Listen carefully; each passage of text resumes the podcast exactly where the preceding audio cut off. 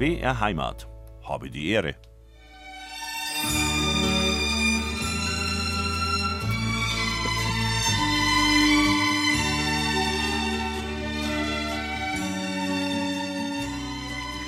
Mai, das alte Pausenzeichen des BR, dann BR Heimat und die Melodie vom Musikjournal. Ich fühle mich, auch wenn ich 22 Jahre weg bin, wieder wieder heim. Umso mehr, als du mich, liebe Mini Kaiser, eingeladen hast heute. Danke. Unverkennbar. Sie kennen die Stimme. Das war Brigitte Merz und du, die dürft jetzt gleich anfangen zu moderieren, zu habe die Ehre, und das darf ich zu Brigitte Merz sagen, der Radiostimme des Bayerischen Rundfunks.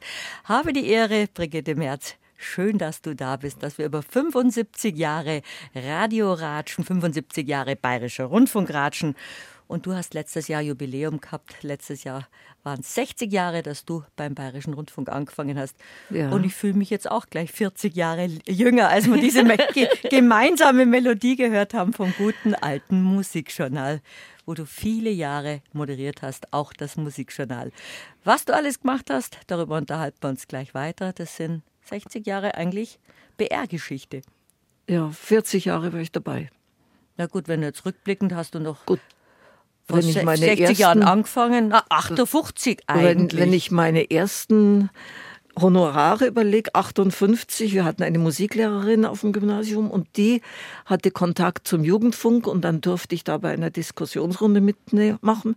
Und ein Jahr später bei Walter von La Roche, der später der Nachrichtenchef war, äh, der hatte eine Teenager-Party, Musik und Plauderei für junge Leute. Das war 59 so, das war der Tommy Gottschalk von damals. Und da durfte ich, vor, durfte ich erzählen, wie man einen jungen Mann zu Hause vorstellte. Ich war natürlich in ihn schrecklich verliebt. Und da musste man sagen, ja, also Blumen für die Mama und dann bitte keine Jeans, sondern Krawatte. Für so war das damals. Und was wir zwei machen, hat man damals auch nicht machen dürfen. Man durfte sich im Rundfunk nicht duzen. Und wir duzen uns jetzt, glaube ich, schon seit 88er, 89. Mindestens. Aber, aber nur privat, nicht am Mikrofon durfte du, man Ich war mit dem Wolf schon, Wolf Mittler schon verlobt. Und wir hatten gemeinsame Sendungen und wir mussten uns siezen. Wolf und Brigitte und sie.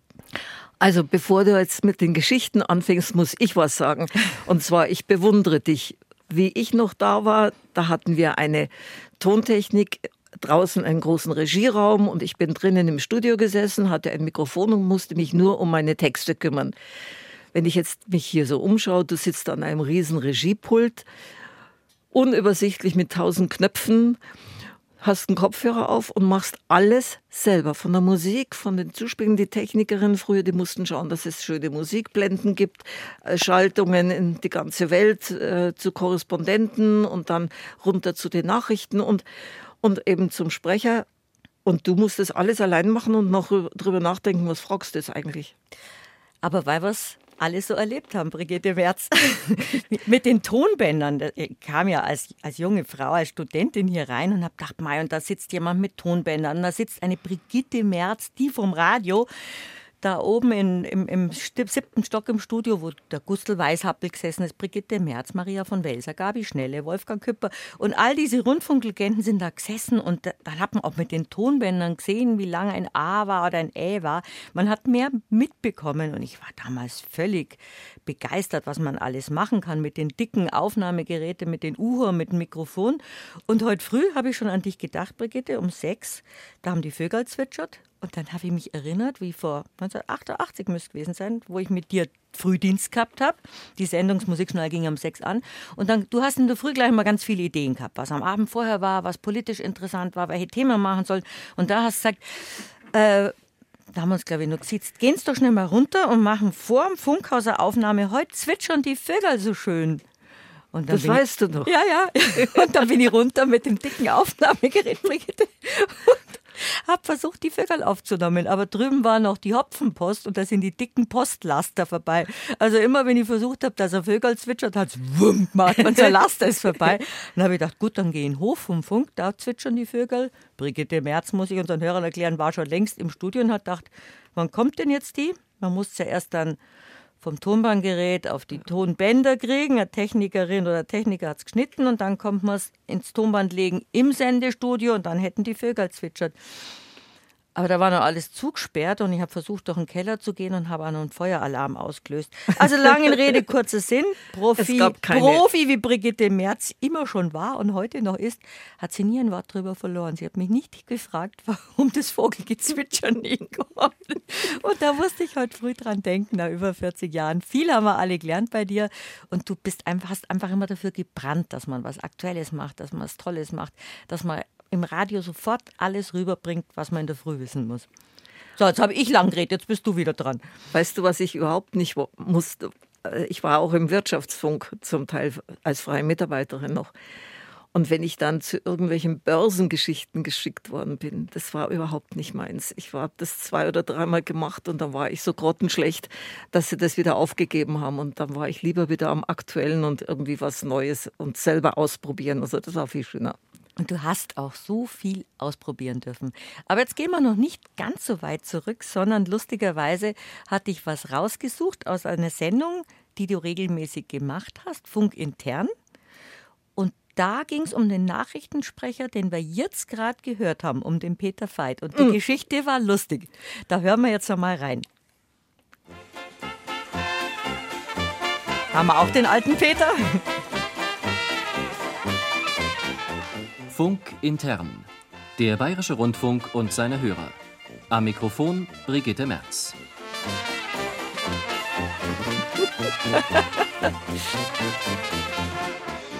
Grüße Gott, liebe Hörer. Funkintern gibt es nicht nur Macher und Maschinen, sondern auch Menschen. Und das haben Sie sicher entweder selber gehört oder in der Zeitung nachgelesen. Am Donnerstag früh um 9 Uhr gab es statt Nachrichten Sendepause. Nicht irgendeine Sicherung, ein Regler oder gar Sender war kaputt. Der Nachrichtensprecher war auch nicht im Aufzug stecken geblieben, sondern ganz einfach eingeschlafen. Herr Veit, das ist doch der Albtraum für jeden Sprecher. Was war das für ein Gefühl, wie Sie aufgewacht sind? Also es ist wirklich der erlebte Albtraum gewesen. Und das Gefühl, wie ich aufgewacht bin, das war um zwei Minuten nach neun, das war ganz, ganz scheußlich einfach, weil ich war so durcheinander, so verwirrt und habe mir immer gedacht, das gibt's doch nicht. Das, sowas kann nicht passieren. Es darf nicht passieren, also kann es nicht passieren. Und da habe ich geschlafen, aber es war zu spät. Also es waren nicht die Nachrichten vom heutigen Donnerstag, sondern es ist über 30 Jahre her. Du hast jetzt ganz verwundert geschaut an die Geschichte, kannst dich gar nicht mehr erinnern. Ja, jetzt wo ich ja schon wieder, ja. Peter war damals junger Vater und die Kinder haben ihn nachts so lange wachgehalten, dass er im Frühdienst auf einmal während der Nachrichten eingenickt ist. Und das waren die großen Schlagzeilen überall im Nachrichtenstudio des Bayerischen Rundfunks war Sendepause. Und solche Themen hast du zum Beispiel es menschelt, du. Und gerade heute, wo wir zum Ratsch beieinander sind, hat Peter Veit wieder die Nachrichten Ist ja gelesen. Lustig. Hat doch gut gepasst. Gemenschelt hat es ja eigentlich immer. Und du darfst, durftest schon als junge Reporterin hier großartige Sachen machen. Du hast 1963 dann richtig angefangen und wolltest also, als Kind schon Radio sein. Ich war sehr klein noch und meine Eltern haben mir immer erzählt, dass ich da vorm Radio gesessen bin. Das war an der Wand auf einem Brett und das war so ein altes Radio mit hellgrünem Stoffbezug. Weiß nicht, da kannst du dich nicht mehr dran erinnern. Oh, doch. Doch, ja. Diese und, riesen und dann wollte ich, wo man so hin ja, und her radeln konnte. Ja, ja, und da wollte ich immer hinten reinschauen, wie die ausschaut, die da redet. Und dann habe ich mich davor gesetzt und habe gesagt, ich will Rauchradio werden. Berufswunsch erfüllt. Berufswunsch, ja, sicher. Übrigens, ich habe am gleichen Tag Geburtstag wie, wie der Bayerische Rundfunk am 25. Januar. Das war ja natürlich dann ganz wichtig, dass du beim Bayerischen Rundfunk landest. Hast aber gerade eben eingangs erzählt gehabt, dass du erst beim Jugendprogramm erzählen durftest, wie junge Menschen denken und wie man einen ja, jungen ja. Mann zu Hause vorstellt. War schon noch ein bisschen anders. Und drei, ja, dann habe ich mich beworben, weil ich natürlich wirklich zum Rundfunk wollte, als Sprecherin. Bin dann zusammen mit dem Peter Haupt, der dann später Nachrichtensprecher war, der leider schon gestorben ist, sind wir genommen worden von 87 Leuten und die kamen alle aus der Schauspielschule und ich habe gedacht, ach, das schaffe ich nie. Und mein Vorteil war, dass ich Münchnerin mhm, bin. dass dieses und, weiche Bayerisch Und dass ich Bayerisch konnte. Und meine allererste Ansage, weißt du, was das war? Das war auch bei der Heidi Grünert, die damals noch Sprecherin war. Jetzt hören wir eine Viertelstunde Volksmusik. Das war meine erste Ansage. Was meinst du, wie ich da aufgeregt war? Mirtlich ist Musik. So hast du angefangen beim Bayerischen Rundfunk. Du hast ja. Volksmusik ansagen dürfen. Und das war der Beginn einer jahrzehntelangen Hörfunkkarriere. Später, 63. später auch Fernsehen. 63. War doch gerade erst. Ja. Wo durfst du dann anfangen? Als Sprecherin? Als Sprecherin. Ausbildungsvertrag, dreimal in der Woche zwei Stunden Sprechunterricht bei Eduard Ritschard. Das war ein ganz bekannter Sprecher damals. Und ja, und dann durfte ich zuschauen, wurde auch so, das war so eine Art Volontariat eigentlich, das gab es damals nicht. Und bin ich rumgereicht worden im Fernsehen, durfte ich dann auch ansagen. Meine erste Ansage bin natürlich sofort versemmelt. Da sollte ich den Lindebert Daglau. Aha. Das ist aber, Dagobert Lindlau ist auch ein schwieriger Name. Aber und er ich habe ich hab, verziehen, oder? Ich habe prompt Dagobert Lindlau gesagt, äh, Lindebert Daglau, Daglau gesagt, ja. Aber er hat es mir verziehen. Und du hast es 60 Jahre lang gemerkt. Ja, du, die, die erste Ansage, die man versemmelt. Schrecklich. Live habe ich auch lang Respekt davor gehabt. Darum habe ich dich immer so bewundert, wie, wie aktuell du gearbeitet hast und wer da alles kam und wie man dann geredet hat und du mit deinen ordentlichen Manuskripten und dann hat es nicht gepasst, dann hat man das Manuskript weggelegt und hat einfach geredet. Also du bist und du hast schon Radio im Blut und hast dann 63 angefangen, nicht nur als Sprecherin, sondern hast du mal so geschaut, was so alles ist in den aktuellen Programmen. Du und 63, ja, da bin ich, damals war das das erste Programm, Bayern 3 gab es ja damals noch gar nicht. Und ich saß da halt im Regieraum und musste zuhören, wie man Radio macht. Und plötzlich stürmte ein Mensch rein, der lang, blond und sehr gut aussehend war. Und das war der Wolf Mittler.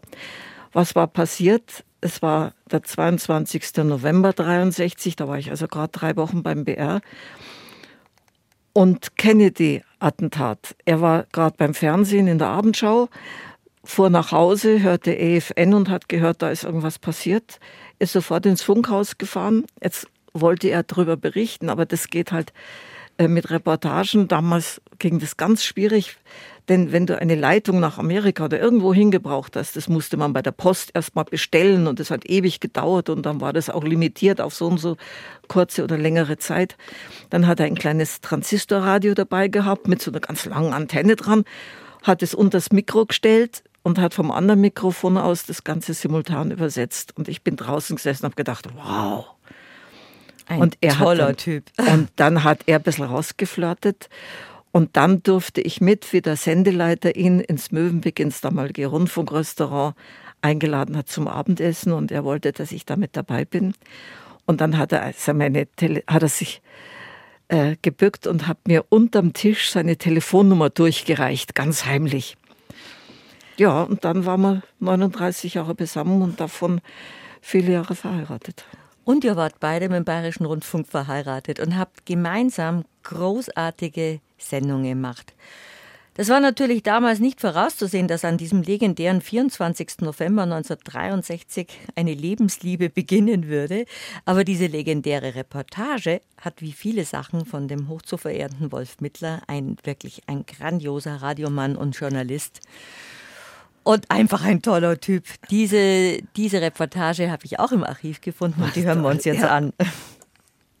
Wir hören noch einmal, dass äh, Präsident Kennedy in einer ganzen Kolonne von Autos fuhr und dass er, wie er es gerne tat, im Auto anscheinend aufrecht stand, sodass er also gegen die Kugel des Attentäters nicht geschützt war. Der Unfall ereignete sich in, der, in den Außenbezirken von Dallas in Texas, und zwar in der Nähe von einer dreifachen Unterführung.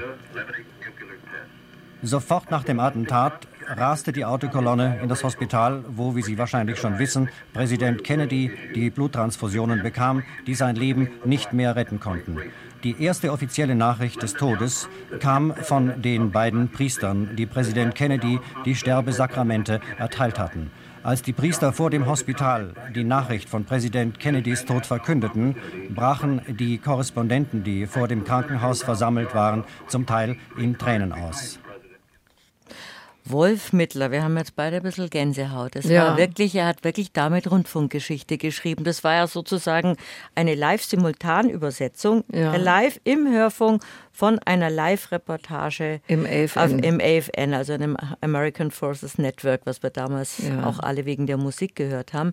Wolf Mittler war ja so vielsprachig und er hat fließend, was in beiden ganzen Interviews mit Petula Clark, mit Maria Callas, mit all den Prominenten, mit denen er Interviews gemacht hat, er konnte fließend Italienisch, Englisch, bestimmt auch Französisch. Er Ja, war ja, wirklich natürlich. so ein Gentleman alter Schule mit diesem ge geschliffenen Englisch. Woher, woher konnte er es so gut? Ich glaube jetzt schon, dass irgendwie auch Verwandtschaft aus England und Australien, da, da gab es schon was. Aber äh, weil du sagst Prominenz, ich war ein einziges Mal richtig sauer auf ihn und zwar hat er den Gregory Peck interviewt, den ich so toll fand.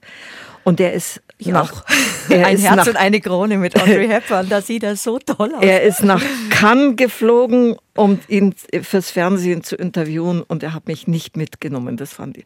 Und dann hat er noch telefoniert, er hat gesagt, er liegt gerade mit einem Whisky im Pool mit dem Gregory Peck und dann habe ich gedacht, mal, da war ich jetzt so gern dabei.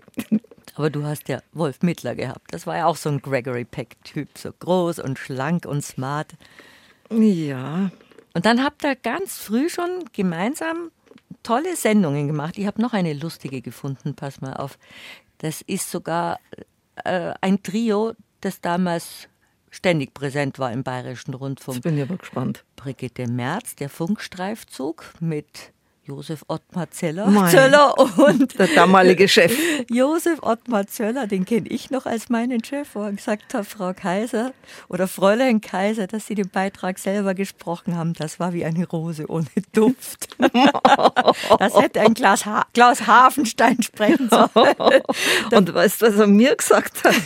Jetzt kennen wir uns schon so lange, der Wolf und ich. Jetzt wird es Zeit, dass wir heiraten. Es gehört sich eigentlich. Und dann habt ihr geheiratet. Ja. Geht doch. Hauch mal rein in den Funkstreifzug. Jetzt habe ich leider keine Jahreszahl, aber du wirst sicher wissen.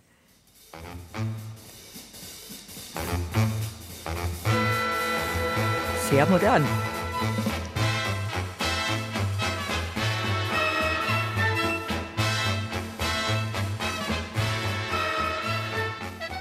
Der Funkstreifzug. Tatsachen, Berichte, Mutmaßungen. Eine kritische. Sendung zum Wochenende. Wir beginnen unsere heutige Sendung mit der Glosse. Der Gong. Justitia Fiat hat mit einem Automobil so viel oder so wenig zu tun wie ein Lokaltermin mit einer Weinprobe. Dennoch kann nicht geleugnet werden, dass alle drei Begriffe in einem gewissen Zusammenhang stehen. Denn ohne Automobil keinen Lokaltermin, ohne Lokaltermin möglicherweise keine Gerechtigkeit. Danach kam dann aber auch noch der Wolf Mittler, das finden wir dann auch noch. Ich habe ziemlich viele Reportagen angehört und das Archivkostbarkeiten rausgegeben. Die Stimme von dir war auch noch ganz anders. Weil sowas von piepsig, schrecklich. da warst du ja noch, es war ja 60er Jahre. Da war ich 21, 22. Aber die moderne Musik auch für damalige Zeiten, das Ja, war ja. schon, das war schon was. Und ihr habt Josef Ottmar Zöller, du und dein wunderbarer Wolf, ihr habt grandiose gemeinsame Sendungen gemacht. Wir haben auch so eine Sendung für Urlauber gemacht, Ponte Radio. Für die Urlauber im Süden, da wurde der Mittelwellensender aufgeblasen, dass man in Griechenland und Jugoslawien und Italien hören konnte, auch in Spanien. Und dann haben wir den Hörern in, im Urlaub erzählt, wie das Wetter bei uns daheim ist, wie kreislich und was alles passiert ist und, und wie man sich schützen kann gegen Quallen und lauter solche Geschichten. Ihr habt richtig experimentieren dürfen, was damals, das war ja alles viel Ja, ja. steifer damals im Radio. Ich meine, im BR, du den Bayerischen Rundfunk gab es ja noch nicht einmal zehn Jahre, als du du angefangen grad hast. sagst- Doch, 14 Jahre. Ja, weil du gerade sagst, steif, wenn ich mir vorstelle, wie ich angefangen habe, wie die Leute, wie die Sprecherinnen da geredet haben. Verehrte Hörerinnen und Hörer, wir bringen nun klassische Musik. Zur Aufführung gelangen Werke von bla bla bla. Die Sätze. Das war also wirklich so. Und dann kam ich und habe gedacht, na, das, kann, das schaffe ich nicht. Und dann habe ich mal gesagt, äh, Grüß Gott, liebe Hörerinnen und Hörer. Und dann habe ich meine Ansage gemacht, kam ein Anruf von einer sehr vornehmen Dame, hat sich zu mir verbinden lassen, hat gesagt, junges Fräulein, ich will mir Ihren Namen gar nicht merken, aber ich will nur etwas sagen. Lassen Sie das künftig. Ich will Sie so nicht mehr hören. Wir sind nicht zusammen im Sandkasten gesessen. Peng, das Peng. war gesessen. Durftest du dann weiter? Ja, ja. Grüß Gott sagen, ja, im Ich hab's- Rundfunk schon. Später hat es jeder gemacht.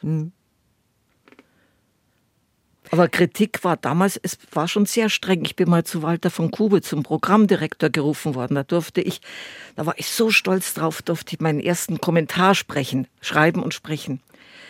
Und ich weiß gar nicht mehr, worum es ging. Auf alle Fälle, ich wollte den halt sehr gebildet schreiben und habe dann so ein paar Fremdwörter reingehauen, damit es richtig toll klingt. Wurde ich zum Programmdirektor gerufen. Walter von Kubisch sitzt da und sagt, ich habe mir Ihren Kommentar angehört. Inhaltlich war er ja gut, aber sagen Sie mal, haben Sie in der Schule nicht Deutsch gelernt? Habe ich blöd geschaut, sagte, ich sollte doch bitte daran denken, dass auch der Taxifahrer und der Bauer im bayerischen Wald das verstehen soll, was ich da rede und soll künftig keine Fremdwörter mehr benutzen. Ist bei mir bis heute geblieben. Und das hat uns auch geprägt, glaube ich, in unserem Radioleben. Du hast dann wahrscheinlich einfach ganz normal geredet und hast mir das auch gesagt bei den ersten Anmoderationen, die ich als junge Reporterin machen durfte machen Sie es doch einfach so, wie Sie es jedem erklären würde. Ich habe dann auch ganz hochtrabend versucht, solche Moderationen zu schreiben. Und das haben wir dann auch hier gelernt, einfach zu reden, wie uns der Schnabel gewachsen ist.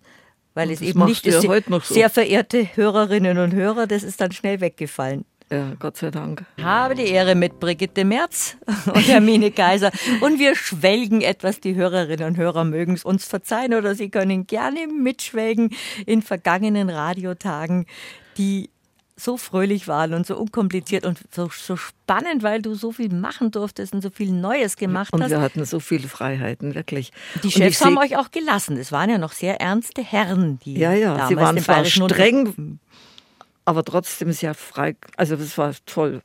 Ich sehe gerade, du hast die Intaler Sänger aufgelegt. Die hast du dir gewünscht? Mit dem, ja, mit dem alten Conny Bauer, den es leider nicht mehr gibt. Und diese Intaler Sänger, die sind am Saumerberg daheim und die haben ein Almsingen, immer am ersten Sonntag im August, sehr zu empfehlen. Übrigens, da ist in der Früh ein Berggottesdienst.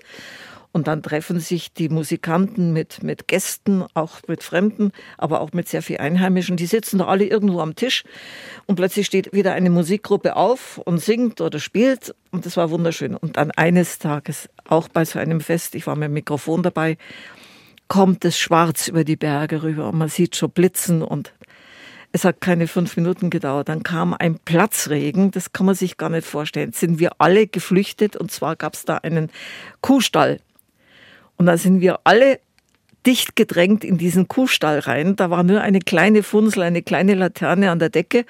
Ansonsten sind wir halt in den Fladen gestanden. Eng gedrängt. Und wie gesagt, alle Musikanten und die Gäste, soweit sie Platz gehabt haben, also man hat kaum atmen können. Es war wirklich auf Tuchfühlung. Und plötzlich fangen die hinten vor irgendwo jemand an zu jodeln. Dann war auf der anderen Ecke, hat wieder einer gesungen und dann haben die da eine, ein Konzert gemacht, ein Volksmusikkonzert in dem Kuhstall, in dem Dunklen. Unvergesslich. Und Brigitte ja. Merz bei mir zu Gast. Du hast auch viele Musikmoderationen gemacht, alle Sendungen gemacht, die man im Bayerischen Rundfunk machen kann, sozusagen auch Bayern 3 miterfunden und eigentlich eine völlig neue Art des Reportierens gehabt, dass man einfach hinausgeht und sich auch Fragen stellen traut, die man sonst nicht gewohnt war. Und also auch bei der mitmacht. Hofberichterstattung sozusagen. auch mitmacht. Also wenn ich mir vorstelle, ich habe mich auch mal eingraben lassen, zusammen mit dem Tommy, dem Sohn von meiner Schwester, meine Schwester im Allgäu beim Lawinenhundelehrgang. Da haben wir uns ganz tief, so zwei Meter tief eingraben lassen und gewartet, bis die Hunde uns finden. Also mitmachen, nicht oben stehen und sagen, da unten liegt einer, sondern was empfindet man unten? Mhm.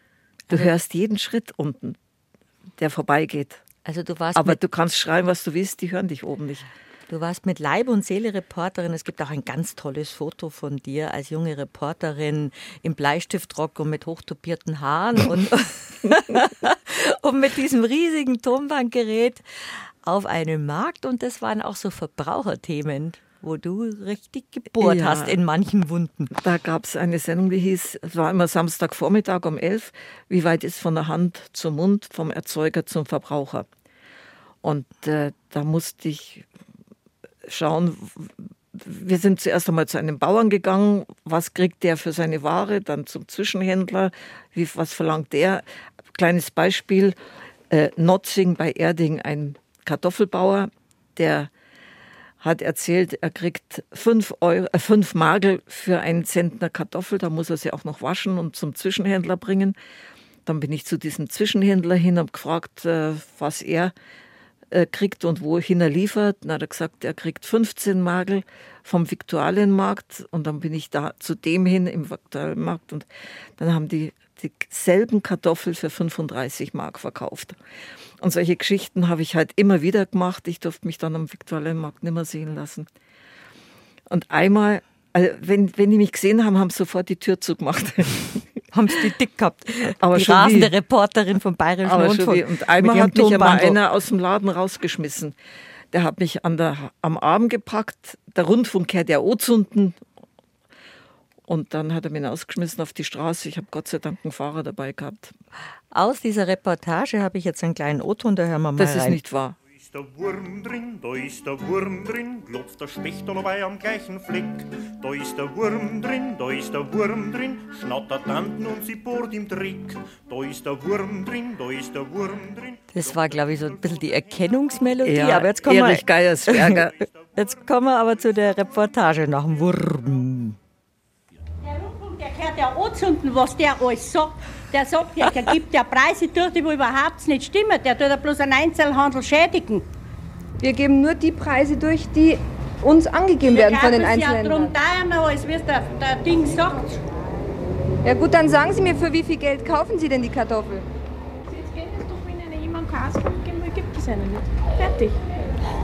Damit schneiden Sie sich ins eigene Fleisch, weil wir dann eben annehmen müssen, dass Sie ein schlechtes Gewissen haben. Sonst würden Sie es ja zugeben. Man redet doch nicht so satt um daher, schauen Sie, dass Nas kommen, bevor ich einen Nas wirf. Her mit dem Ding.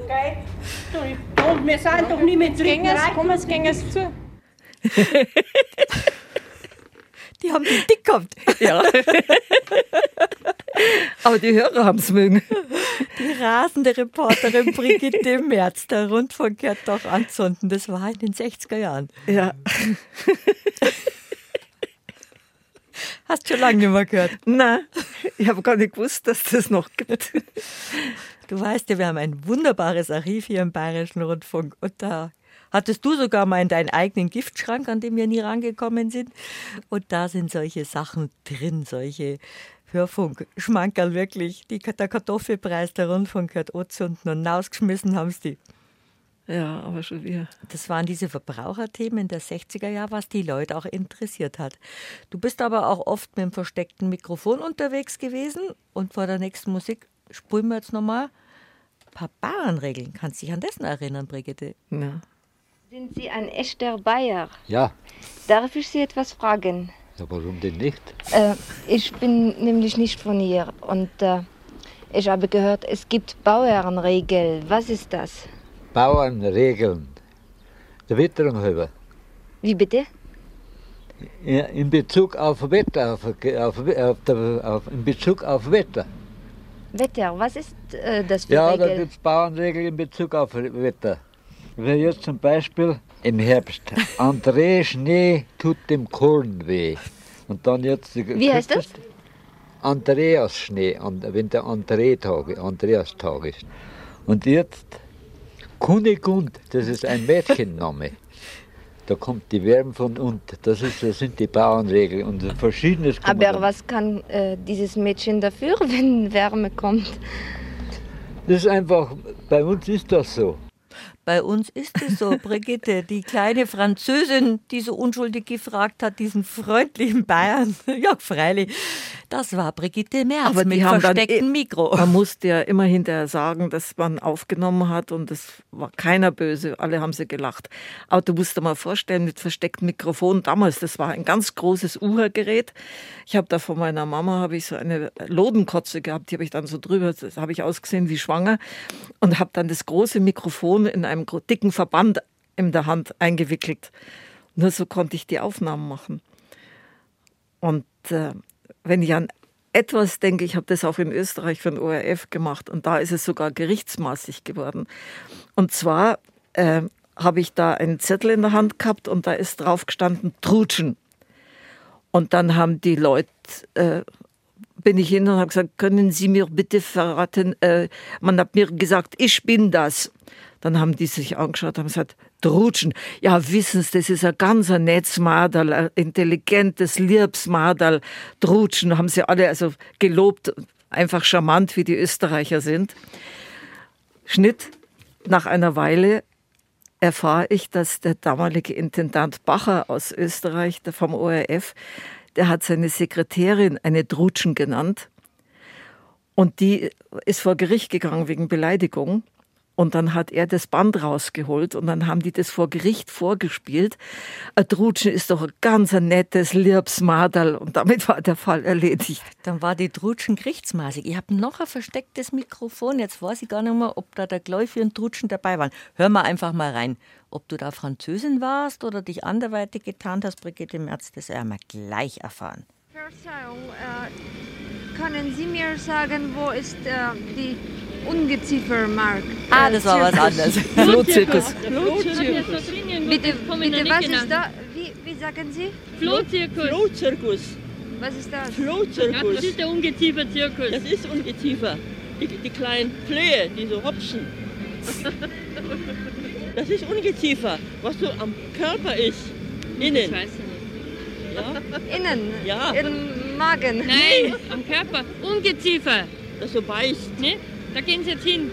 Da beißt er Sie, da wissen Sie es, was ist. Ist das gefährlich? Ach wo. Ach wo. Ach, Aber vielleicht man. be- Nein, nein. Die sind alle angehängt. Flohzirkus. Was ist das? Floh, ein Ungeziefer. Aber was ist Floh. Floh beißt? Bitte? Floh, wo beißt. Ja. Wie Hund? Ja. Nein, nicht wie Hund. So klein, Nierl. Aber was ist Floh? Floh, Ungeziefer. Ja, aber ähm, Ganz klein, braun. Floh wie Laus. Laus auch nicht kennen. Laus. Floh. Laus, da Laus. Beißen. Floh ist ein Körper. Ah, jetzt Ja. verstehe ich. Aber ist das dann nicht äh, gefährlich, wenn, Nicht? Nein, nein, nein, nein, nein. wenn, nein, wenn ich zurückkomme nein, und, nein. und überall Nicht so. Nein, nein. Also das war nicht die Drutschen, das war Un Ungeziefer. Wo ist denn das Auf gesendet worden? Das war in einer Unterhaltungssendung mit Walter Netsch. Da haben wir immer solche Sachen gemacht. Versteckte, verstecktes Mikrofon. Unter anderem auch Fenstern. Also da ist ganz schön viel drin im Archiv. Da könnte man ein paar Stunden Taxi, bestreiten. du Taxifahrer, die man fragt, was Fenstern bedeutet. Und die einem dann erklären, am Schluss endete das damit, wissen Sie was, wo wohnen Sie denn? Dann komme ich heute Nacht zu einer auf. Zum Fenstern? Ja. Bei der haben sie was traut. Und du hast dann auch für das neue Bayern 3 ganz nette Sachen gehabt. Da habe ich nämlich auch was gefunden, wo du gesagt hast, das gibt's gar nicht mehr. Und zwar war das der kleine Beppi. Kannst du dich an den erinnern? Der B3 Beppi. Ja, freilich. Wir spielen und dann erzählst du die Geschichte. Na, da ist uns jetzt der Schottische reinkommen. Erst spielen wir den Beppi, den Schottischen spielen wir dann danach. Moment.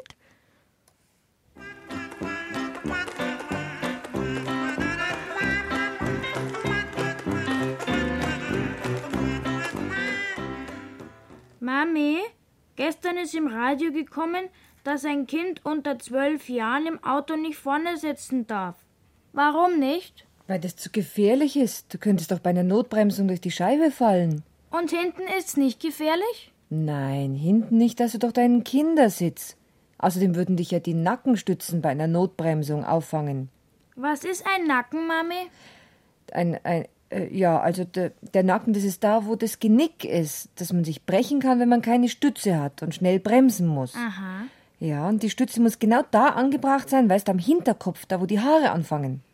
Dann hat's doch in unserem Auto sowieso keinen Sinn. Aber doch, natürlich, wieso denn nicht? Weil der Papa am Hinterkopf gar keine Haare hat.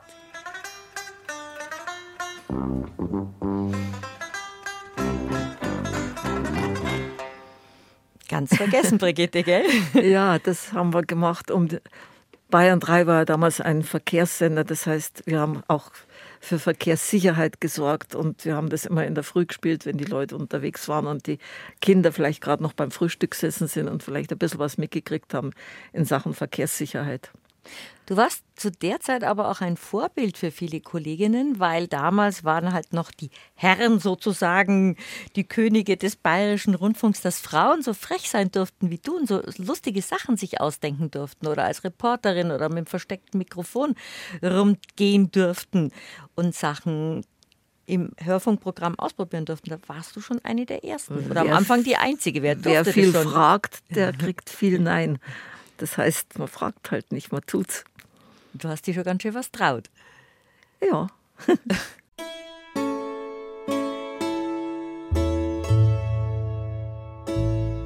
BR Heimat. Habe die Ehre. Habe die Ehre heute in Doppelmoderation Hermine Kaiser und Brigitte Merz. Hallo. Was ist es für ein Gefühl, Brigitte, wieder am Mikro zu sein und moderieren zu dürfen? Das war doch erst gestern.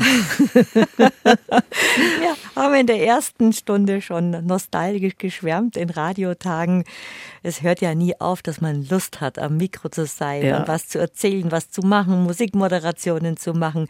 Aber es gibt auch Zeiten, wo ich denke, oh Gott, oh Gott, was ist mir passiert? Ich habe so ein paar schöne Pannen, die muss ich dir einfach erzählen. Jetzt mache ich das, was Brigitte Merz früher bei den Autofahrersendungen gemacht hat. Ich grüße das Ehepaar Steidle, begeisterte BR Heimathörer, die gerade auf dem Weg nach Norddeutschland sind und geschrieben haben, sie haben ganz viel Zeit, dass sie unserem Ratsch zuhören können. Dann grüßen wir ganz herzlich.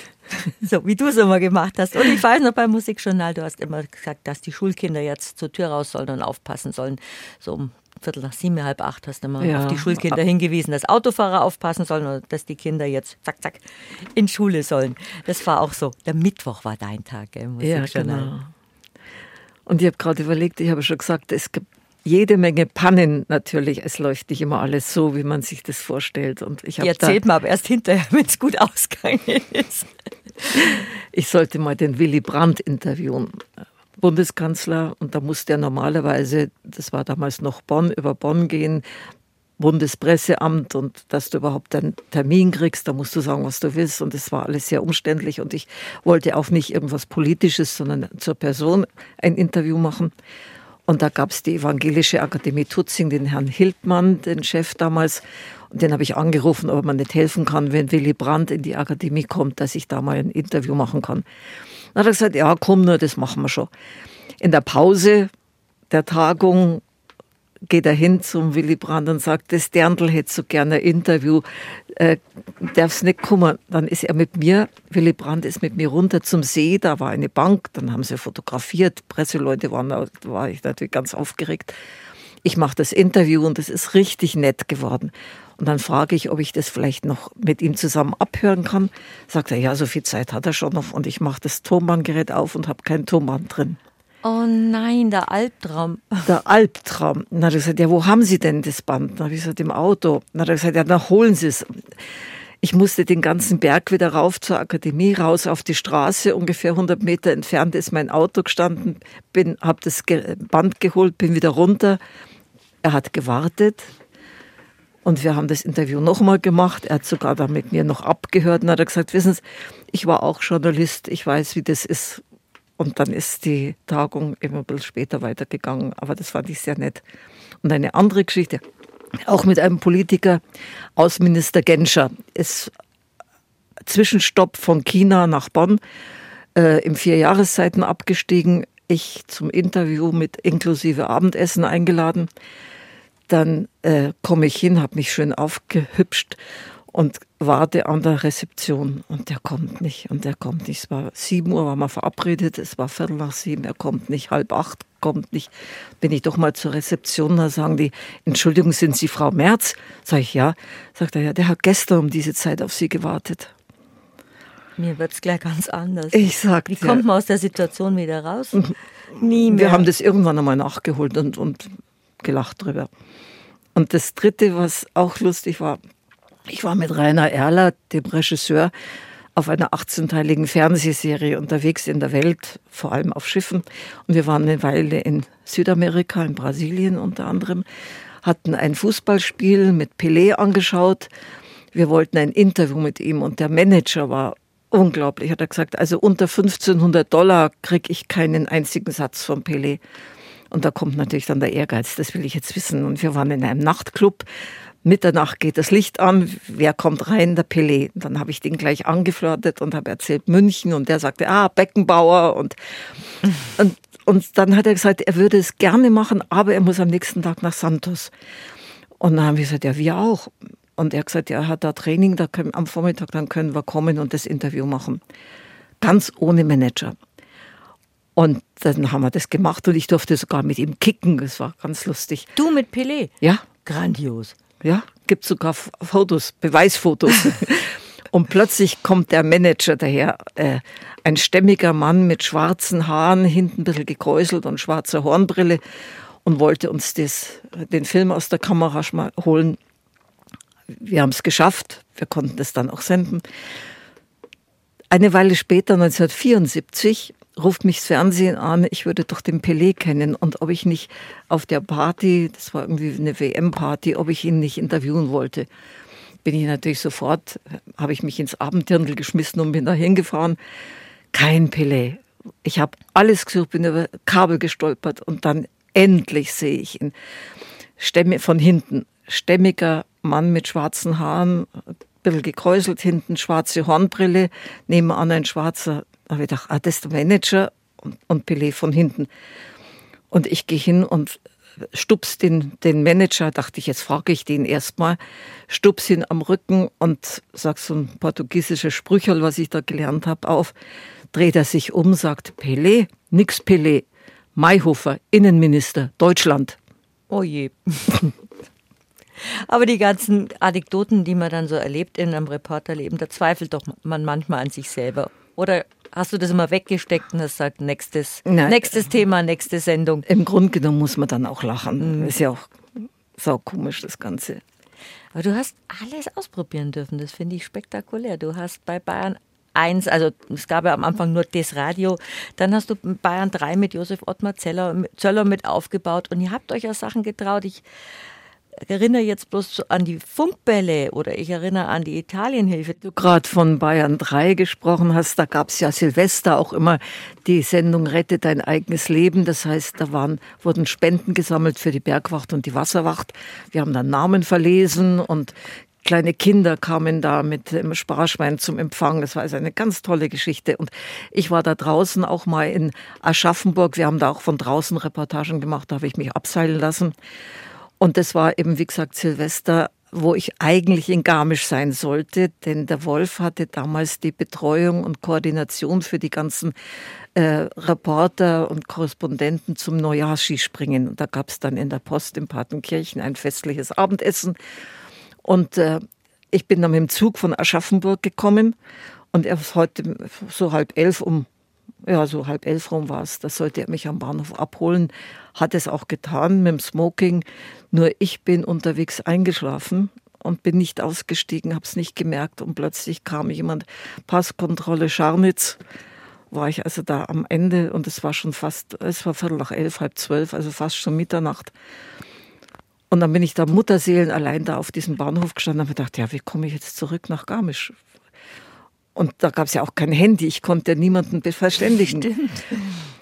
Und dann kam ein Lokführer oder der Lokführer zu mir, sagt, was ist denn los mit Ihnen? Dann habe ich ihm die ganze Geschichte erzählt und Sendung und so weiter. Dann hat er gesagt, komm, steigen's ein. Dann hat er mich mit seiner Lok, hat er die nochmal angeworfen und hat mich nochmal zurückgefahren nach Garmisch. Auch Das das ja gibt's bei der Bahn. Obwohl, das glaube ich, gibt's heute nicht mehr. Du sprichst mit der Enkelin eines Oberlokomotivführers. Vielleicht. Aber das war so rührend und dann habe ich das also alles noch, um Mitternacht konnte ich dann auch noch anstoßen mit Ist meinem Mann. das eine schöne Geschichte. Du hast aber auch zum Beispiel bei den Medientagen hier moderiert, wenn die Leute da waren. Die haben sich so gefreut, eine Brigitte Und Merz organisiert. und organisiert. Das war das Größte und das war auch schwierig. Da kommt ja dann immer die Feuerwehr und schaut, ob alles in Ordnung ist mit Türen, ob die breit genug sind und so weiter. Und im Riemerschmidt-Bau, der ja ein Denkmal geschützt ist, war eine Tür um 10 Zentimeter zu klein. Muss man also irgendwas anders einfallen lassen, eine Umleitung, da durften dann die Hörer nicht durch. Es waren ja immerhin an einem Wochenende 80.000 Leute, die uns da besucht haben. Und legendär auch unsere Funkbälle. Und Und da- so schade, dass die nicht mehr gibt. So schade, dass die nicht mehr gibt. Das waren wirklich, die waren legendär in ganz Bayern. Ja, du, in da war, die jo da war die Josephine Baker, war sogar da. Und dann, Ohne Bananen. Ohne Bananen, aber sie hatte auch ohne Maskenbildnerin oder ja, die ist nicht gekommen oder wie immer auch, dann durfte ich sie schminken. Und daraufhin wollte sie sich bei mir bedanken und hat mir ein halbes Parfumfläschchen in einen völlig neuen BH, den ich da hatte, der so teuer war, reingeschüttet. Den musste ich wegwerfen. Das hat so gestunken. Das habe ich auch per Wäsche nicht rausgebracht. Ja, und unser lieber Hugo Strasser hat dann natürlich gespielt. Und da werde ich auch nie vergessen, der Walter Netsch, mit dem wir ja ich viel zusammengearbeitet haben. Viele Unterhaltungssendungen. Ja, ja. Und der konnte alles, nur nicht tanzen. Und er wird es mir verzeihen, dass ich die Geschichte jetzt erzähle. Dann habe ich natürlich mit ihm getanzt, aber äh, der konnte also Wiener Walzer nicht vom Tango unterscheiden. Und wir haben dann immer vorne an der Rampe haben wir dann getanzt. Und dann hat der Hugo gesagt, du, ich kann euch nicht mehr zuschauen, sonst komme ich aus dem Takt. Aber der Hugo, wie wir gleich hören werden von dir, der konnte ja auch nicht tanzen. Nein, der kann auch nicht. Und eins, zwei, drei, dann rechts herum. Pardon, Frau. Entschuldigung. Tanzen kann er selber nicht, merkwürdigerweise, wie er ja in diesem Lied zugibt, aber er sorgt mit Rhythmus und Schmusemusik dafür, dass die anderen nicht aus dem Takt kommen. Bei allen internationalen Tanzturnieren ist er dabei und von Anfang an natürlich auch bei unseren Funkbällen. Hugo Strasser. Ich kann nicht tanzen. Ja, vielleicht, habe ich, äh, vielleicht hat sich die Talente, die ich vom lieben Gott mitbekommen habe, haben sich genau auf, auf die Musik beschränkt, auf die Ausführung, aber nicht auf das, was man, also was man damit nun anstellen kann. Tanzen kann ich überhaupt nicht. Hast du ja nicht üben können, weil du immer so verspielen hast müssen. Erstens das und zweitens, wenn man so wie, wie in meinem Fall so viele Tanzturniere spielt und da äh, Paare in der allerhöchsten Vollendung äh, sehen kann, von der Bühne aus, wie, die, wie da getanzt wird, dann hat man sowieso gar keinen Schneid mehr, dass man das selber versucht. Hugo, wie siehst denn du den Fasching heute von der Bühne aus? Ist romantische Tanzmusik von Hand gemacht noch gefragt oder wollen die Leute nur rumhupfen auf elektronische Diskomusik? Nein, also nach meinen Erfahrungen, und die sind ja auch immerhin schon jahrzehntelang, hat sich da eigentlich nichts geändert. Ich, vielleicht liegt es auch daran, dass das Publikum, das in den Bayerischen Rundfunk geht, vielleicht schon von einer anderen Qualität ist. Aber was wir so erleben in den letzten Jahrzehnten, hat, hat sich also nichts geändert. Die Leute tanzen gerne romantische Musik, die tanzen auch gerne ausgelassen. Sie tanzen eigentlich alles, wenn es in der richtigen Art und Weise geboten wird. Ich erlebe das ja jetzt gerade in den letzten Jahren äh, mit Staunen, aber mit angenehmem äh, Staunen, äh, dass die, der Anteil an jungen Leuten in den Ballsälen wächst. Es gibt also immer mehr junge Leute, die sich nett anziehen und dann auch nach der klassischen Tanzmusik, wie wir sie machen, tanzen. Der wunderbare Hugo Strasser im Münchner Himmel, der hat auch unseren bayerischen Rundfunk geprägt, Brigitte Merz. Aber wie? Aber Ihr wart wie? auch gut befreundet. Ja, sehr. Ich habe ihn kennengelernt, da habe ich noch Turnier getanzt, da war ich noch ganz jung. Was du alles machst. Ja, deswegen habe ich auch wenig Zeit für die Schule gehabt. Rückblick in die 60er Jahre. Da hatte ich ein Interview mit Theodor Bickel, kurz Wiener Jude, der nach Amerika ausgewandert ist, schwere, schlimme Erfahrungen gemacht hat während der Nazizeit, eigentlich nie mehr nach Deutschland wollte, kam ins Münchner Funkhaus in ein Studio und hat da ein Konzert gegeben. Ich durfte ihn interviewen. Ähm, er war in, ganz, in Amerika ganz berühmt mit äh, einem Stern auf dem Walk of Fame, künstlerischer Berater im Weißen Haus und so weiter, also Respektsperson. Und ich durfte ihn interviewen im Hotel, Hotel Deutscher Kaiser direkt am Bahnhof in München. Und äh, er war verabredet mit äh, Karl, äh, mit, mit Elisabeth Ort, mit der Schauspielerin. Mhm. Und äh, dann äh, bin ich ein bisschen früher raufgegangen, damit ich noch schnell ein Interview machen kann. Und er wollte mir auf der Gitarre vorspielen. Ich bin in seiner Suite, klopft plötzlich, ist der Portier da und sagt, Entschuldigung, was suchen Sie hier? Ich mache gerade ein Interview. Wir sind hier ein anständiges Haus, verlassen Sie sofort dieses, äh, dieses Zimmer. Und äh, dann kam Karl Schell, der Bruder von Maximilian Schell und die Elisabeth Ort kamen dann gerade schon und dann hat sich das Ganze erledigt. Aber so streng war das damals. Aber du warst ja mit Aufnahmegerät da. Also man hat Ja. erzählt, dass du beruflich da bist. Ja, natürlich, aber nicht in seinem Zimmer. Da hätte ich dann irgendwo draußen auf dem Gang reden müssen. Wenn du alles kennengelernt hast in diesen vielen Jahren, normale Leute auf der Straße, wunderbare Kollegen, die jetzt auch schon als Radiolegenden gelten und berühmte Leute wie zum Beispiel diesen äh, Theodor Bickel. Leonard Bernstein zum Beispiel. Du warst auch viel mit dem Symphonieorchester des Bayerischen Ja. Rundfunks unterwegs auf, ich auf hatte Reisen. das Glück, da drehen zu dürfen. Wir waren ein paar Mal in Japan, wir waren in Amerika. Mit dem Rundfunkorchester war ich mal in Brasilien. Also ich bin dankbar, dass ich das alles erleben durfte, denn das sind Reisen, die man sich alleine überhaupt nicht leisten könnte. Und natürlich mit toller Musik und interessanten Künstlern unterwegs ja, zu sein. Mit dem Colin Davis, das war ja auch was. Ähm, das war 1986. Da habe ich, da hat er gerade angefangen als Chefdirigent des Symphonieorchesters. Und wir waren in Amerika, wir, erste Station Boston. Ich das erste Mal in meinem Leben überhaupt in Amerika. Und da war es so bitterkalt im April und ich habe mir eine Erkältung geholt und ich kriege dann immer sehr schnell Fieber. Ich habe 40 Fieber gehabt, aber ich musste ja drehen. Die Tournee kann ja nicht warten, bis ich wieder gesund bin. Und da gab es so strenge Auflagen von den amerikanischen Gewerkschaften. Ich habe zwar eine Drehgenehmigung gehabt, wollte aber bloß backstage bei der Probe dabei sein. Dann kam einer und gesagt, entweder ich zahle 1500 Dollar oder ich darf nicht mit der Kamera, er nimmt mir meine Kamera weg, ich darf nicht drehen. Ich durfte nur nicht mal das Plakat auf der Straße drehen. War also nicht genehmigt, obwohl ich die Genehmigung hatte. Fieber, erste Amerika-Aufenthalt und ich bin da gestanden, habe geheult. Dann kam Colin Davis, den ich bis dahin überhaupt nicht kannte, kam runter, von die Treppe runter. Ich stand da unten, Tränen überströmt. Warum ich weine? Dann habe ich ihm die Geschichte erzählt. Weißt du, was er gemacht hat? Er hat seine Brieftasche aufgemacht, hat die 1500 Dollar bezahlt aus seinem eigenen Geld und hat gesagt, er kann keine Mädchen weinen sehen. Was für ein Sir, Sir Colin Davis. Anfang einer ganz tollen Freundschaft. Freundschaften entstehen im Funkhaus nämlich auch und das ist auch was Schönes. Du hast auch viele Freunde um dich gesammelt, bist heute noch mit vielen Leuten befreundet. Und man vergisst einfach, dass du schon lange gar nicht mehr Mikrofon, Mikrofon bist, Brigitte Merz. 22 Jahre. Was wir jetzt aber nachholen. Aber ich habe noch was Grandioses gefunden aus dem Beginn deiner Reporterinnenkarriere aus dem Jahr 1968. Und ich kann mich erinnern, damals waren die Langhaarigen alle entweder Beatles oder Gammler. Und dann habt ihr sogar, der Rüdiger Stolze und du, einen, darfst du selber erzählen, Eine Gammler, Nacht einen Gammler-Report gemacht. Wir sind erst in der Einmillerstraße in Schwabing gesessen und äh, haben gebettelt. Äh, Musste ich ja mitmachen und die haben gekifft, das wollte ich eher nicht. Auf alle Fälle haben wir dann die Nacht am Monopterus im englischen Garten verbracht, im Schlafsack. Und dann kam nachts die Polizei, hat, Kontroll, hat Kontrollen gemacht und dann haben die meine Eltern angerufen um Mitternacht, das, wo ich mich aufhalte. Und habe ich ihm erzählt, dass es für einen Rundfunk ist. Und in der Früh um sieben haben wir da, ich glaube, das war das Musikjournal, eine Live-Reportage gemacht. Und der Rüdiger sagt, also wir haben im Schlafsack übernachtet hier am Monopterus.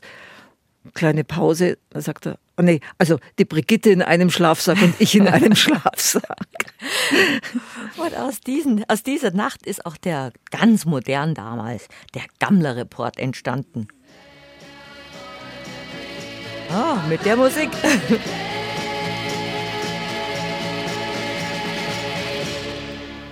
Das Magazin für junge Leute gibt Ihnen heute einen Gammler-Report. Hier ist wieder Rüdiger Stolze. Und diesmal bin ich auch dabei, Brigitte Merz. Zunächst die neuesten und einige ältere Meldungen aus Gammlerkreisen. Bundesrepublik Deutschland 1966. Bundeskanzler Ludwig Erhard erklärt, solange ich regiere, werde ich alles tun, um dieses Unwesen zu zerstören. München 1966. Die CSU-Fraktion des Stadtrats beantragt, das Gammlertum auf das diesem zukommende Maß zu reduzieren. München 1966. Der Gammler Dieter erklärt, lassen Sie mich bitte in Ruhe, Sie kotzen mich an.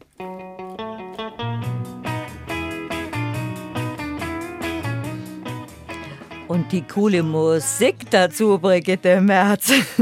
Aber du hast noch mal so was undercover gemacht, was sehr berührend ist, auch wenn man sich nach vielen Jahren im, aus dem Archiv anhört. Du hast äh, auch an der Isar gewohnt und hast dort mit Obdachlosen dich viel unterhalten. Ja, damals hat man noch Penner gesagt, was, also, was heute Kein Mensch mehr sagen würde. Nee. Und da habe ich auch noch einen, einen Reportageausschnitt. Wie lange äh, haben Sie jetzt schon keine Wohnung mehr? Ich habe noch keine gebraucht. Seit meine Mama gestorben ist, brauche ich keine mehr. kostet einen Haufen Geld und so gebrochen worden und wo kommst du nicht? Sozialwohnungen, nein, nein, nichts Gescheites. Also das war auch eigentlich mit, der, mit dem versteckten Mikrofon. Nein, mit offenem mit Mikrofon. offenem Mikrofon. Aber ich, der Polizeipräsident damals, Manfred Schreiber, hat mir einen Mann zur Seite gestellt, einen Polizisten, der sich also auch gekleidet hat, wie die Obdachlosen so ausgesehen haben. Mhm. Ich durfte keine enge Kleidung tragen. Ich musste meine langen Haare in einer Mütze verstecken, damit die nicht irgendwie auf dumme Gedanken kommen. Und das war also ganz streng. Und wir haben da die ganze Nacht verbracht. Und der, den du da gerade äh, gespielt hast, den habe ich gefunden in einem Kofferraum eines abgestellten Autos. Und der hat dann am Schluss Finger, also erst hat er gesagt, es geht ihm gut. Und dann, je länger ich mit ihm geredet habe, fing er plötzlich an zu weinen. Und es war schon alles sehr berührend. Das sind aber auch Reportagen gewesen, die neu waren im, im Hörfunk. Man hat nicht solche investigativen Reportagen gemacht, wo man mit dem Mikrofon Ja. eben nachts unterwegs war. Aber da lernst du natürlich Leute kennen. Da Mhm. war unter anderem ein Mathematikprofessor aus, aus Hamburg, war der. Und der hat gesagt, ihm ist diese ganze Kaviarfresserei zu viel geworden und er ist auf die Straße gegangen. Oder ein anderer, der hat seine Frau im Bett mit seinem Zwillingsbruder erwischt, ist weggegangen und ist dann, hat keine Wohnung mehr gehabt, hat dann angefangen zu trinken und ist dann immer in einer Hofeinfahrt gestanden, um zuzuschauen, wenn sein Kind, seine Tochter, damals so zehn Jahre alt, in die Schule geht oder aus der Schule kommt, damit er sie wenigstens sieht. Aber das sind auch so Reportagen, die man nicht vergisst. Stimmt. Wir haben es eingangs schon gesagt, Brigitte Merz war gut 40 Jahre mit dem Bayerischen Rundfunk so gut wie verheiratet, weil du rund um die Uhr im Einsatz warst. Und viele Jahre, Jahrzehnte mit dem großartigen Wolf Mittler verheiratet. Und ihr habt gemeinsam unvergessene Sendung gemacht und viel Schönes gemeinsam gemacht.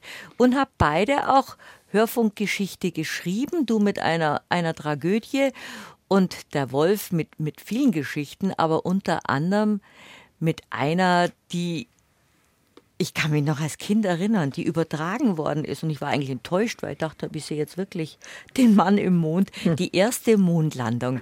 Und da hat Wolf Mittler, wie immer bei allen Sachen, die mit Fliegen, mit Weltraum zu tun hatten, hat Wolf Mittler reportiert. Da hören wir mal rein und du erzählst uns was drüber. Leichte Vorwärtsgeschwindigkeit, leichte Sinkgeschwindigkeit. Sie manövrieren sich also wie ein Hubschrauber auf Ihr Ziel zu. Vor Forward, 1,20 Meter Vorwärtsgeschwindigkeit. Wenn diese Angabe 30 Seconds äh, die Landezeit bedeutet, dann sind wir kurz vor der Landung. Off, off, off, als wird alles abgeschaltet. They've landed on the moon. Begeisterungsrufe aus dem Kontrollzentrum in Houston und nach meiner Uhr um 21 Uhr und 18 Minuten hat Apollo 11 die Mondfähre auf dem Mond aufgesetzt. Großartig. Ich kann mich erinnern, da kamen viele Anrufe, dass die Leute den Wolf im Hörfunk gehört haben und dazu den Fernseher stumm geschaltet, damit sie die Bilder dazu sehen können. Also es wird ja heute noch auf Seminaren vorgespielt, dass es da einen Wolf Mittler gegeben hat, der live reportiert hat von der, oh, kriegt wieder Gänsehaut, von der ersten Mondlandung. Das war schon in euer beider Leben ein, ein einschneidendes Erlebnis. Schlaflose Nächte. Schlaflose Nächte gab es auch nach einer Geschichte und die machen wir jetzt gleich, damit es nicht gegen Ende ist, weil die sehr betroffen macht und viele von uns gehört haben. Und es war die größte Katastrophe, die du jemals in deinem Leben hineingeraten bist. Du wolltest eine harmlose Oktoberfestreportage machen und bist ein paar Minuten nach diesem verheerenden terroristischen Anschlag an diesen Platz gekommen, wo diese Bombe explodiert ist. Magst du mal kurz erzählen, wie das war? Dann hören wir die Reportage Ja. und dann noch, reden wir noch mal kurz und dann. Ganz kurz, äh, ich habe am Vortag wollte ich auf, in der Trambahn eine Reportage machen mit Leuten, die öffentlich fahren und wie lustig das in der Trambahn ist. Und dann waren wir aber alle schon so gut beieinander, dass wir gesagt haben, machen wir es am nächsten Tag. Dann waren wir genau an dem äh, Papierkorb verabredet, wo es dann geknallt hat. Und äh, ich bin nur ein paar Minuten später gekommen, weil der Tommy, der Sohn meiner Schwester, nicht alleine sein wollte und ich wollte meine Schwester unbedingt mitnehmen, dass ich da nicht allein da auf der Wiesen in der Nacht umeinander laufen muss. Und da ging es immer hin und her, kommst jetzt mit, nein, ja. Und dann, dadurch bin ich ein paar Minuten später gekommen.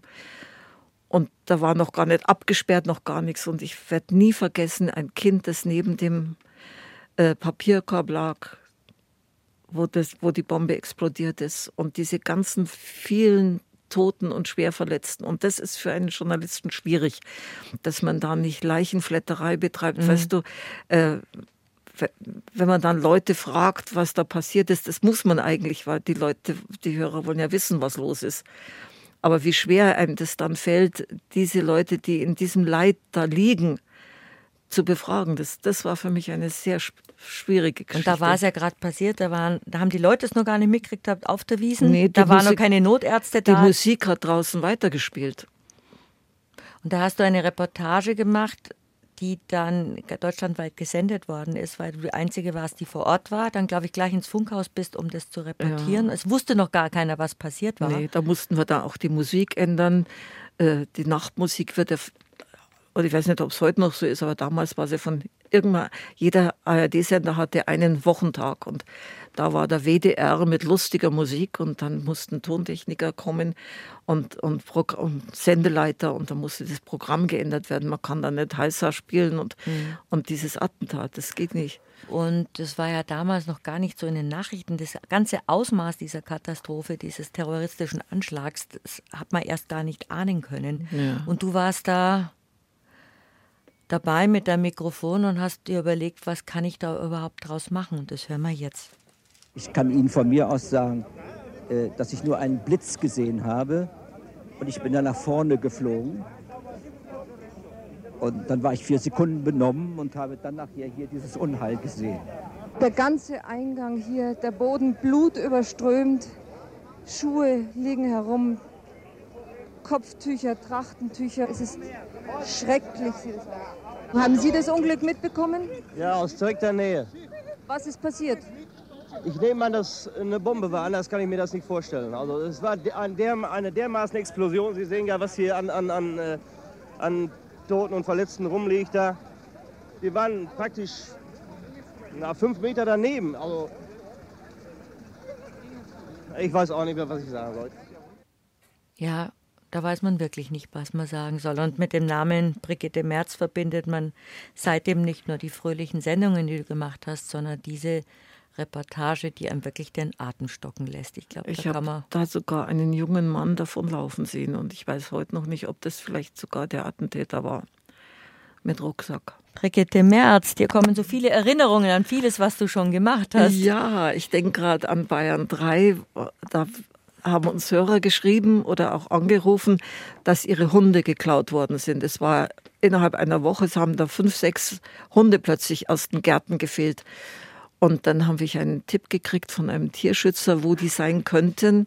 Wir haben dann auch den Tierklauer äh, entdeckt, wo der auf alle Fälle die Tiere waren in Heidelberg an der Uniklinik. Und dann bin ich mit den Hörern nach Heidelberg gefahren und habe denen erzählt, dass das eigentlich alles geklaute Tiere sind. Die konnten das gar nicht glauben. Und dann haben die die Tiere rausgelassen und die sind dann gleich an ihren Besitzern hochgesprungen und haben gewinselt und das war klar, das sind die richtigen Hunde. Und daraufhin hat dann der Professor, der Zuständige, gesagt, er will von diesem Händler nie wieder etwas kaufen. War also ein großer Erfolg damals. Ein ganz anderes Thema aber ich habe noch so viel Archiv-O-Töne. Das war wieder etwas, was du mit deinem Wolf zusammen gemacht hast und mit Josef Ottmar Zöller. Das war die Italienhilfe und das war auch eine große Geschichte. Das war toll, ja. Da der, die Idee hatte der Wolf, der war in Italien. Übrigens als einziger Nicht-Venezianer der Welt, der einen Gondelführerschein hat. Gell? Inzwischen gibt es ja mehrere, aber damals war das der erste und einzige. Und äh, da war Venedig und das ganze Po-Delta, alles war überschwemmt. Und er ist zu Wallenreiter, dem damaligen Intendanten, gegangen und hat gesagt, da müssen wir helfen. Und das war die erste Spendenaktion, die es damals eigentlich beim Bayerischen Rundfunk gegeben hat. Und die Leute waren so großzügig und es war so toll. Und wir sind dann mit Josef Ottmar Zöller und mit Gerhard Bogner, dem Sendeleiter, und mit Fritz Buschmann, der damals auch Bayern Den haben wir noch gar nicht erwähnt heute. Ja. Und wir sind dann alle nach Italien gefahren und haben da geholfen und, und die Leute haben Kleidung gespendet und vor allem auch viel, viel Geld und Es war, wie gesagt, die erste Spendenaktion mit großem Erfolg. Und ich habe dann noch was, wo ihr einen Abschlussbericht gemacht habt. Du, Josef Ottmar Zöller und unvergessen dein Wolf Mittler. Ein Jahr nach dieser Italienhilfe. Und nun wieder zum Thema der Woche. Ein Jahr danach. Hier in Bayern ist fast alles vergessen. In guter Erinnerung aber ist das, was die Hörer des Bayerischen Rundfunks vor einem Jahr als Italienhilfe durchgeführt haben, in Italien selbst. Vor wenigen Tagen hatte die italienische Regierung den deutschen Botschafter in Rom, Vertreter des Bayerischen Roten Kreuzes und uns vom Bayerischen Rundfunk eingeladen, nach Rovigo ins Polesine zu kommen, dorthin, wo wir vor genau einem Jahr geholfen haben. Heute sieht es wieder anders aus. Hören Sie einen Bericht von Wolf Mittler. Hier war vor einem Jahr die Welt zu Ende. Jenseits der Brücke stand das Meer, 25 Kilometer tief landeinwärts. Die Dörfer waren bis zu den Dächern im Wasser. Der Bauernhof diesseits der Brücke lag nun vor uns im Licht der melancholischen Novembersonne. Vor einem Jahr war er das Hauptquartier der Hubschrauberstaffel der italienischen Luftwaffe gewesen, die von hier aus pausenlos ihre Rettungseinsätze flog. Wolf Mittler, dein Wolf Mittler, Brigitte Merz, Josef Ottmar Zeller, Wolf Mittler. Ihr wart ja wirklich ein Trio, das Sendungen gemacht hat. Fast rund um die Uhr hat man das Gefühl, wenn man so wie ich die letzten Tage im Archiv verbringt. Ich weiß, wir sind manchmal vor Ponte Radio oder auch vor der Italienhilfe sind wir in Zöllers Büro äh, auf den Knien herumgerutscht vor großen Karten, vor, vor Atlanten und, und haben dafür überlegt, wo man da fährt und wo, wo wir hin müssen und so weiter. Das war also ein, ein, ein, familiäres Verhältnis, muss man sagen. Und ihr habt mit dieser Italienhilfe auch Großes geleistet. Ihr habt wirklich helfen können. Und so haben eigentlich Hilfsaktionen durch eure Italienhilfe im Bayerischen Rundfunk angefangen. Ja, genau. Initiiert von deinem Wolf Mittler, von Ja. dir und Josef Ottmar Zeller. Ach, Brigitte, unsere zwei Stunden sind schon rum. Wir Ja. hätten noch so viel zum Ratschen gehabt und so viel Archiv-O-Töne. Ratsch mal einfach anders mal weiter. Moderieren kannst jetzt hier? Ge geht noch, verlernt man eigentlich nie, gell? Nur mit deinen Knöpfen käme ich nie zurecht. Doch kämst du auch. War es ein erfülltes Leben hier im Bayerischen Rundfunk? Das kann man wohl sagen. Und ich bin auch dankbar, dass ich so viele Chancen gehabt habe. Und wir haben gemeinsam viel Schönes gemacht, viel Schönes erlebt. Ja. Viel gelacht, viel gesendet. Und für mich war es eine große Freude und eine sehr große Ehre, dass du zu diesem Ju- Jubiläum 75 Jahre Bayerischer Rundfunk gekommen bist und wir zwei Stunden geratscht haben, in Erinnerung geschwelgt haben, grandiose O-Töne aus dem Archiv gezogen haben. Ich bedanke mich auch bei unseren Hörerinnen und Hörern, die uns geschrieben haben. Wir haben viel Post bekommen von Hörerinnen und Hörern, die Freude hatten an diesem Ratsch, an Habe die Ehre. Ich bedanke mich, dass du da ich warst. muss Brigitte mich bei Merz. dir bedanken, was du da alles rausgesucht hast an Originaltönen. Das ist ja unglaublich. Danke.